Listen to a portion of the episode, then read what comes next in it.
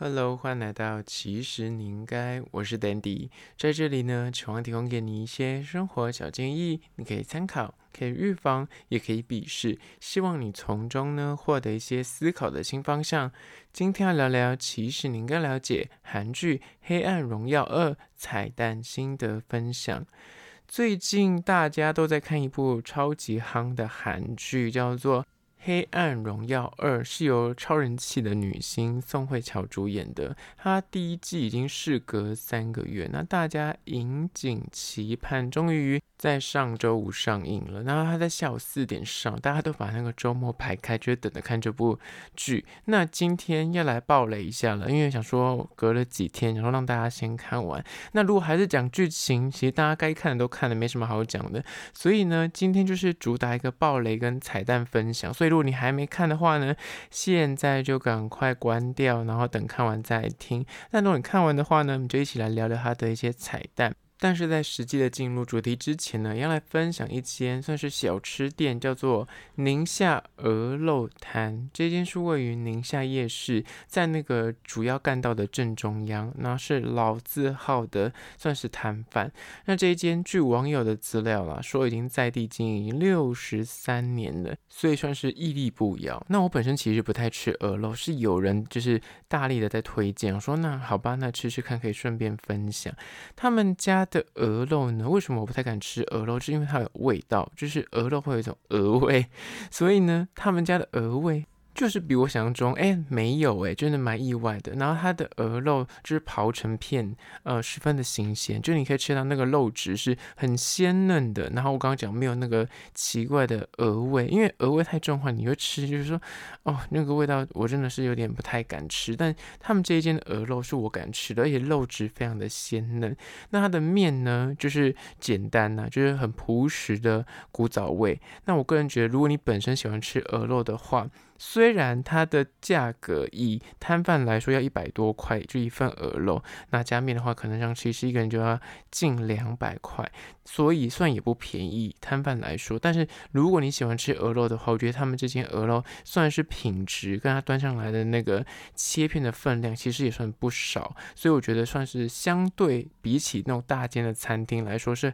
还算合理的价格，那样划算。主要是它的鹅肉处理，我觉得是。呃，就不太敢吃鹅肉的人，或是你很少吃人，会觉得哦，是真的很新鲜，你可以吃到那个原味的感觉。那这一间本身，如果你是老饕的话呢，就去宁夏夜市，不要错过喽。相关的资讯呢，我有拍影片，然后大家可以到 IG 搜寻，其实你应该帮我按赞追踪起来。好了，回到今天的主题，韩剧《黑暗荣耀二》的彩蛋心得分享。那我就不再赘述关于它到底的剧情简介是什么，我们就直接切入主题。这一部呢，就是第二季，就是在讲啊，霸凌五人组终于下场出炉。第二季大家就引颈期盼，想说，哎，第一季大家铺成。这么久，到底女主角文同莹到底要怎么样的复仇呢？那其实我觉得她非常的高端，她的手法就是让五个人互相就是自相残杀，互相去斗对方这样。那她就是不用脏自己的手，就让他们五个人最后面就是身败名裂的身败名裂，然后挂掉的挂掉，然后坐牢的坐牢。看他们五个人狗咬狗，然后假他人之手做行刑的动作，你知道非常的聪明跟高干，就不会最后面落得自己也要就是诶 去坐牢或是犯罪这样。那我觉得这个剧呢，很多地方就是所谓的细节控，我觉得编剧真的是厉害到一个。不可思议，很神的，对。举几个例子来说，像女主角文通英，她里面就是跟呃，就是气象主播的那个老公在下棋，她在布局。其实这个围棋呢，也是等于是个隐喻，在隐喻说女主角她其实就是一步步的用上下棋的手段来布置这整个局，预想这些。霸凌五人组的下一步，然后预判你的预判，然后来行说，让你掉入那个陷阱，让你就不知不觉自己你以为你很聪明的路子，但结果你就走到一个死局去了。所以像这种细节跟对照，你就觉得哇，编剧真的是想得很透彻。然后，其实很多人都说，第二季在上线之前的那个海报，最近有很多新闻在讨论，就说其实上面都有小小的一行字，像里面那个崔慧成，崔慧成就是里面的那个呃空姐，空姐那个角色呢，她其实写着对别人不幸大笑的嘴，那其实她的下场就是哎喉咙被割烂，被另外一个算是女配角就是伤了，那其实是对应就是这样，你活该，你就笑别人，那你就喉咙被戳烂。那另外那个艺术家疯癫。艺术家李梭罗，李梭罗那个上面是写的说，那嘲笑跟毁灭别人的手，那其实那个手的概念就是那个海报上面这一行字，就对应说他其实就是吸毒，所以手会被拿很多的毒针啊。还有他就是里面剧情安排是他的，你知道，就自问影片被拍到，所以呢，就是这个等于对照那个他的结局。另外那个绑马尾的孙敏吾呢，他的那句话是写着“曾经让人痛苦的双脚”，就表示他以前霸凌可能用脚踹人之类的。那他的结局呢，就是你知道他死掉之前不是在抓那个贤正跟蓝鲸的脚，那最后面他也是被打死，所以就他的结局是对照那句话。下一个全仔俊，全仔俊上面那句话是写着那双模糊的眼睛。那如果你有看剧的话，最后面他不是那个眼药水被换成了清洁剂嘛，所以眼睛就瞎掉。所以你看所有的剧情安排，其实在第二季上线之前的那个海报，其实都已经曝光了。那更不用讲里面的大坏蛋。就是那个贤正，贤正上面是写的说每一刻都在欢喜的灵魂。那大家都知道他下场就是诶被关进监牢里面，然后被冤狱，然后他就是每天都只能活在地狱里。就是他完全性的很神秘的，连海报都埋了很多的彩蛋。那接下来还有其他很多的细节彩蛋，我们就一一来分享。里面那个大坏蛋贤正，他那天就穿了一身桃红色的套装，不是去找那个女巫问事情吗？就那个女巫竟然被他以前杀死的那个女同学附身。那大家有没有注意到，他那个身穿一身的桃红色套装，跟当年就是贤正，他不是拿打火机去烧那个女同学的毛衣吗？那个打火机也是桃红色哦，就是这么细节。而且这个大坏蛋贤正，他第一集。出场有一一幕，就是他出现在那个女主角的身边，那其实是个幻想场景。他身穿的那个蓝色洋装，然后在等于是在那个女主角家在跟他对话这样。但后来你有没有发现，在最后一集的时候，贤正他身上穿的衣服就是那个狱中穿的衣服，其实是呼应他那时候，哎，就是他在幻想到这个呃坏人到他家里面在跟他对话的时候，他其实是穿同个颜色，只是第一集是穿洋装，但最后一集是穿那个狱服。而且我刚刚还看那个新闻，写说就是贤镇，你记不记得他对那个他第一个杀死的那个女学生讲的一句话，讲说给你一分钟，我只有这一点耐心。他那时候在天台上面在对他讲这一句话，就叫他要赶快把废话讲一讲，他就是对他很没有耐心。后来你有没有发现，出了社会之后呢，他对待他的那个另外那个朋友马尾哥，他也跟他讲说。我只给你一分钟，我只有这一点耐心。你会发现，他讲出这两句话之后呢，他的没耐心，他就杀了两个人哦。就会讲说，哇，这个细节连台词都这么精准。我想说，天哪，到底发现的这些网友也是很厉害了。而且更不用讲，后来他不是有一幕是她跟她老公，就大坏蛋跟她老公叫做何杜林，何杜林两个人去了，呃，发现了文同颖这女主角家，他发现她住在他家对面这样。而这个何杜林呢，就是他去女主角家的时候，你发现他进人家家门的时候，他默默的就脱鞋，哪怕把皮鞋摆好才走进去。其实这一点大家就要说，他其实在呼应第一季的那个，就是你记不记得女主角他们家就被那个大坏蛋，就是一群同学闯进去他家里面，然后呢，他就发现他们就在里面就是喝酒啊、聊天啊。那发现女主角回来之后，女主角进门的时候。这个女的大坏蛋，她就说：“天哪！”还没说完，她说：“你进来前进来还把鞋子脱了。”她其实就觉得说：“你家这么脏，有必要脱鞋子吗？”之类的。所以你有没有发现，后来她就是大坏蛋。后来发现这个女主角竟然搬到他家对面，他找到这个家，他走进去他家里面的时候，他还是穿着高跟鞋。那原本其实就是你知道这个正贤，他其实那个时候女主角是有可能想给他一次机会，如果你认真的道歉，我就原谅你。但他一样就穿着高跟鞋就蹬进别人家里面，就不把他当一回事。那她老公帮他赚来这次机会，后来就是哎付诸水流，这样就后来女主角也没有要放过他的意思了。那你有没有记得刚刚讲的这个何杜林，就是这个建设公司老板吧？然后呢，他第一季的时候跟女主角在便利商店有很多的交汇。那时候我记得女主角在便利商店吃三角御饭团吧，然后这个男生就讲说，不是不吃便利商店的东西，是因为这都是碳水化合物。但第二季的时候，你会发现，哎，第二季的时候什么？他自己一个人站在便利商店开始在吃御饭团，这样。那平时他不是很注重健康跟运动，然后只吃沙拉的这个核代表，为什么开始吃那个碳水化合物？跟他第一季讲的不是完全不一样吗？其实他就是在隐喻。就是他其实自己要走向那个深渊，要走向一个那坏人这个路子，因为他演完这个桥段之后，后面就是他把那个。全载卷推下去楼下，然后到水泥里面淹死。所以他其实很多，真的真的很多细节，如果不讲，你真的没有发现。那另外一个算是亮点，就是那个所谓的李梭罗，他在第一季的时候是黑发，第二季的时候突然就染个大金发，而且漂金色头发。那其实大家讲说，哎，为什么突然换这个造型？他也没有特别解释。然后，后来大家就挖出来说，其实这个导演真的很细致，他就是讲说，因为他里面不是吸毒犯嘛，那你知道吸毒这个。状态之下，他们是会验毛发的。很多所谓的吸毒犯，他们就用这个方法去漂头发。然后你知道漂发为什么要漂发呢？因为他验毒品是会去把你的毛发。然后去做检验，那漂发听说啦，就是有可能里面的那些什么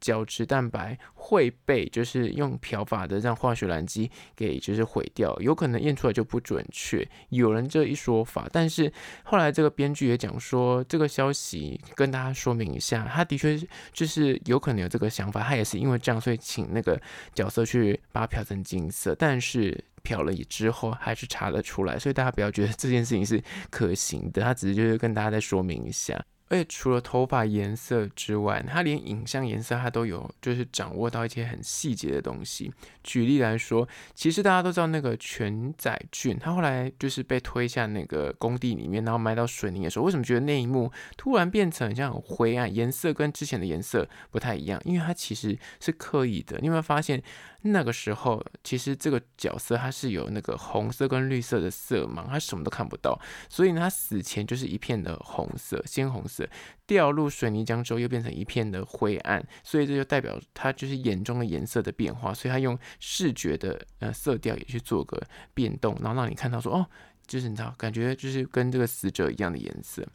那另外呢，大家这个刚刚讲的这个全。载具哦，他们的名字真的有够难念，每个人都有一些特别字。反正这个全载具他在第二季里面不是有养一只叫做路易的狗吗？很可爱。那这一季有突然有一幕，就是有个人搬家工人跟他说：“哎，装潢家里你如果有小孩子的话，很多人是不养宠物的，因为孩子会过敏，会影响肺部这样。”然后说镜头就特写这只很可爱的狗狗。然后大家想说他这么狠，你懂吗？想说他就是个坏人啊，他该不会把狗就是送养，或是把它杀了？对，大家都很害怕。哎，结果下一幕，他就是默默的这只狗带去剃毛，然后穿的衣服防寒这样。那丹丹我说，哎，他坏归坏，这个角色还是很有人味，他对毛孩还是很有爱。他只是单纯怕说好像会过敏，是不是？然后就把它去剃毛。但是他怕他冷，又帮他买了一件，我记得好像是羽绒外套、羽绒衣呀、啊，羽绒衣让他穿在身上，然后带他们去那个服饰店呢。他就说，哎，这点真蛮勾嘴，就是很细节的人性刻画。那更不用讲，里面其实大家都有讲到说很痛恨一个角色，就是文同影的妈妈。她后来不是把那个女主角整很惨嘛？女主角呃刚开始年轻小时候的时候就被她卖掉啊，就是本来被霸凌，然后就是妈妈要钱，然后就签的那个不对等的合约，她就得被转学转走，然后她就很积怨，就很美送了。然后长大之后又被妈妈卖了一次，妈妈这一次又收了坏人他们的钱，叫她把她。在学校的名声搞臭，让他无法就是继续当老师，就对。然后来妈妈也达成了这个目的，那女主角真的是气不过。后来她想到办法，就是把这个酒精成瘾的妈妈设局，让她去呃，就是看那个精神科医生，然后做一些精神的判断，这样。然后后来她就把妈妈就是送到精神病院去的时候，妈妈就发疯嘛。那她就在妈妈的耳朵旁边讲说：“妈，这是。”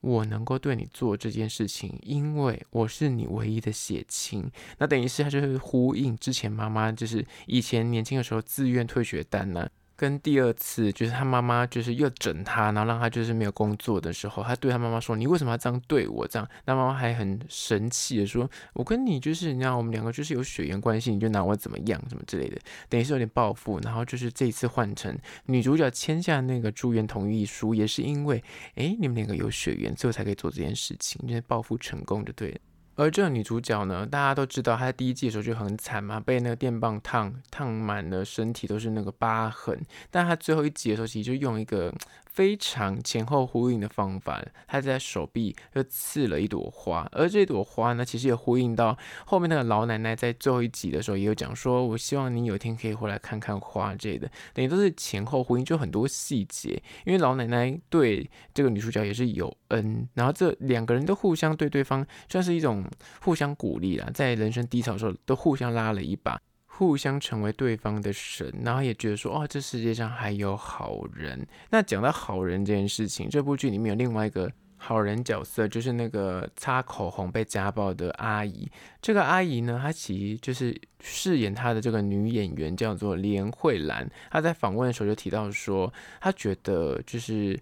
在这个贤男人生，就是这个角色里面被家暴的这个角色里面呢，他人生只有黑白两色，所以他首次拥有一个特殊的颜色。就是这个口红。那在他的眼中呢，女人要报复，一个报仇的女人就是要穿皮衣，然后擦红口红，所以才会有这个隐喻，然后有这支口红的诞生。就是他们这种东西就很细节，所以你可以再刷第二次，你就看到更多哦，原本 miss 掉的一些彩蛋。那讲完这些有趣的小彩蛋之外呢，当然要讲一下演技的部分。刚刚讲到就是那个大坏蛋。气象女主播，她的演技在前面就是大家是恨她恨得牙痒痒的，她那个嘴脸真的有够欠揍，然后翻脸不认人。你看她在朋友面前有时候想要问一些问题，或是想要请求帮忙的话，就会姿态很低，但是一转身那个嘴脸就是演得有够厉害，就是真的是贱到个不行。而在第二季，他有一幕的演技，我觉得光是那一幕演出就很值得拿到一个奖项。就是在狱中，他被他的狱友 Q 说：“啊，明天气象怎么样？”然后他本来就是本来眼睛含泪，然后在有点耍忧郁，然后在发呆。突然被 Q，他可能怕被揍之类的，他就立刻强忍泪水，一边强颜欢笑，很专业的在播报那个气象的内容，自己掰这样，不用别人写稿了，他自己讲得很顺。但是在播报的途中，他还是眼神那样泛泪光，眼泪就这样滴下来，然后表情控制的，你知道似笑非笑，很专业，但是藏不住的那个苦涩。他说：“哇，那一幕演的真的是了得，就是光是那一幕，我觉得他就可能会得女配角，很厉害。”那另外的。一个演技的扛把子呢，就是刚刚讲的那个阿姨，就是连慧兰所饰演的江贤南，他名字真的有够难念。那里面就对他女儿的那个无私的付出啊，但我觉得他最感动的点就是他后面的这个，他对他这个家暴丈夫，他真的恨之入骨，他那还设局就是让他被杀掉。但你看她第二季的时候，你就发现说，哎，她丈夫死掉之后，她一丝的开心的神色，很像也没有，就是你感觉到她还是带念过往的夫妻之情，就毕竟她还是可能相爱一场之类的，就又爱又恨的那个情绪，演技非常的高超。她在前半段就是演一个受暴妇女啊，然后很爱她女儿的角色定位，已经就是演技那个。演到很心坎里的那感觉已经很厉害，但他后面这一段就是层次更高，他必须把那个很复杂的情绪，他既觉得自己解脱，但另一方面又觉得说人生怎么会走到这个田地这样，就想说真的是很会演。然后里面有一段，她是被她老公边揍，她一边呐喊的跟她老公说，不管你怎么糟蹋我，我以后都不会再怕你了。我要涂上红色的口红，穿上皮夹克，到很远的国家去，在路上兜风，永远不回头。想说哇，那里面的每一个有他出现的，就是场景，都觉得他的那个戏跟女主角的互动啊，就是那种很大型啊，就是保持一个社交距离，不敢太近，但也不不想要离得太远的那个阿姨的角色，就是拿捏得宜，他演得非常的厉害。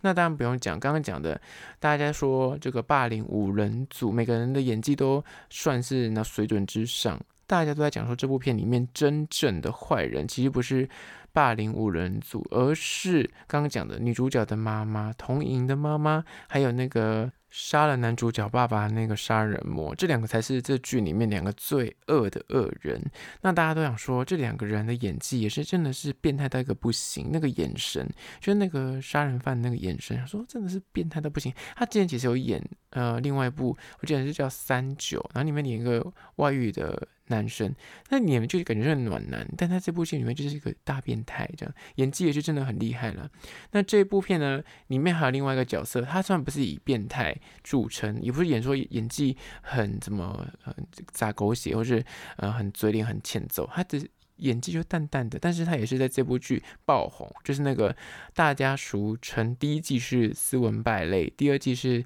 大型的暖爸的何杜林。就是这个演员呢，他在这部剧里面，反而大家想说，哇，这个熟男怎么会帅成这样子？就大家在这部剧之前没有发现这个演员，可以这样讲。那在里面，甚至这个编剧还写了一个台词，说他就像是翻到 GQ 杂志的第十七页，因为呢，你翻到第十六页，你就会好奇第十七页，通常第十七页更吸引人。他就说这个。何杜林的角色就是被他形塑的是这个样貌，那他觉得这个男星郑兴一，他确实完美诠释了他。那讲完这些刚刚讲啊，就是演技很好的演员之外呢，来讲一些后续比较有趣的效应，就是大家都在讨论说那个爆头的凶器那瓶洋酒，就后来查出来是个皇家礼炮六十二礼赞，然后光是那个价格，因为在里面其实那个坏人又讲说，你杀个人有必要花这么多钱吗？就是那个洋酒。像价格要八万六千块台币，然后来呢？今天最最新的新闻就是大家讲说，里面不有十八禁那个露奶的画面，就是那个女空服员惠晨，她不是在呛那个女坏蛋贤正，说什么什么什么之类的。然后那个贤正就是说，这件衣服、这件衬衫是我买的这样子，那他就把那个衣服脱就丢给他，还给他，那就是大露的胸部。那大家想说，这幕有必要吗？很多网友就说，有必要吗？这真的要有时候这么样的牺牲吗？那其实这一幕大家就后续人在讨论说，其实这个东西已经铺陈很久。怎么说呢？大家是否记得这个所谓的崔慧成，就是这个空姐，